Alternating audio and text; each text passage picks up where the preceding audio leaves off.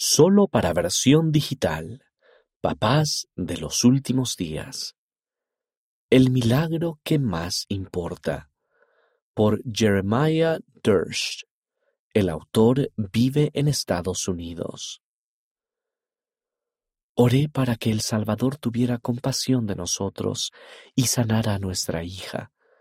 El milagro que recibimos no fue lo que yo esperaba.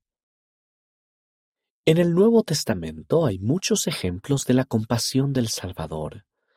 Después de que el Salvador sanó al hombre que había sido poseído por demonios, le dijo, Vete a tu casa, a los tuyos, y cuéntales cuán grandes cosas el Señor ha hecho contigo y cómo ha tenido misericordia de ti. Durante una ocasión en que la gente necesitaba alimento, Cristo tuvo compasión de la multitud e hizo que unos cuantos panes y peces sirvieran para alimentar a unas cuatro mil personas. Mi esposa y yo también queríamos que la milagrosa compasión de Jesucristo sanara a nuestra hija recién nacida. Los médicos habían descubierto una masa de gran tamaño en su cavidad abdominal. Le diagnosticaron neuroblastoma infantil, debido a que tenía solo dos semanas de vida y la masa maligna cancerosa era grande. Su pronóstico no era esperanzador.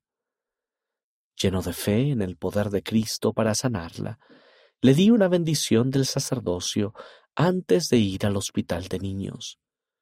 Durante esa experiencia no acudieron palabras a mi mente, estaba en blanco. Mientras trataba de hallar cualquier palabra posible, la única frase que pude pronunciar fue Estás en las manos de Dios. Descorazonados por esa experiencia, nos dirigimos al hospital de niños, donde el equipo médico realizaría una cirugía para hacer una biopsia de la masa, ver hasta dónde se había extendido y determinar qué podían hacer por nuestra hija, si era que se podía hacer algo. Antes de la operación, otra vez le di a mi hija una bendición del sacerdocio, y tuve exactamente la misma experiencia que antes. Solo pude pronunciar las palabras Estás en las manos de Dios. Después de entregar a nuestra hija al cirujano, mi esposa y yo lloramos amargamente. Cuando nuestros cuerpos ya no pudieron producir más lágrimas, me senté, frustrado.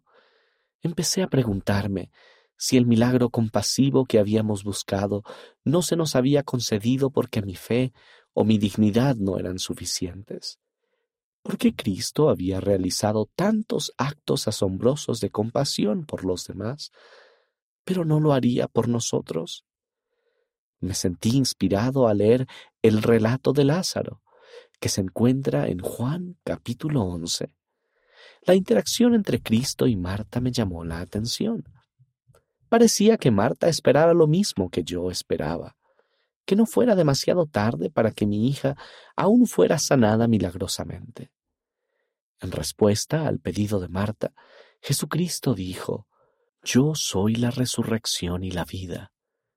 El que cree en mí, aunque esté muerto, vivirá.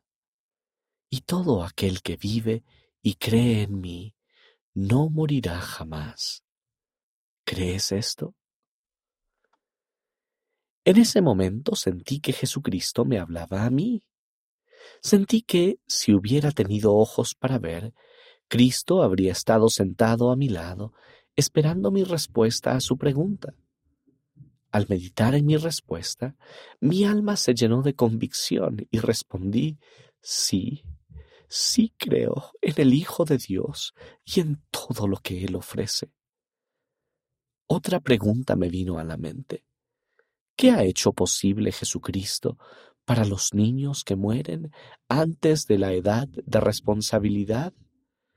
Nuevamente en mi mente respondí que todos los niños que mueren antes de llegar a la edad de responsabilidad se salvan en el reino celestial de los cielos. ¿Crees esto? fue la respuesta. Una vez más, mi alma se llenó de convicción y respondí sí. Luego me vino el siguiente pensamiento a la mente. Entonces comprendes que ella estará con Dios y que todavía puede llegar a ser como Dios. ¿Qué más quieres para ella? Puedes disfrutar de esa vida con ella también si te mantienes fiel a los convenios del templo que Jesucristo ha revelado. Llegué a la conclusión de que el milagro más grande de mi vida siempre sería la expiación de Jesucristo. No había nada que yo quisiera más para mi hija que el que ella recibiera todas las bendiciones que Jesucristo ha hecho posibles mediante su sacrificio expiatorio y las sagradas ordenanzas del templo. Se nos concedió un milagro compasivo, el milagro que más importa.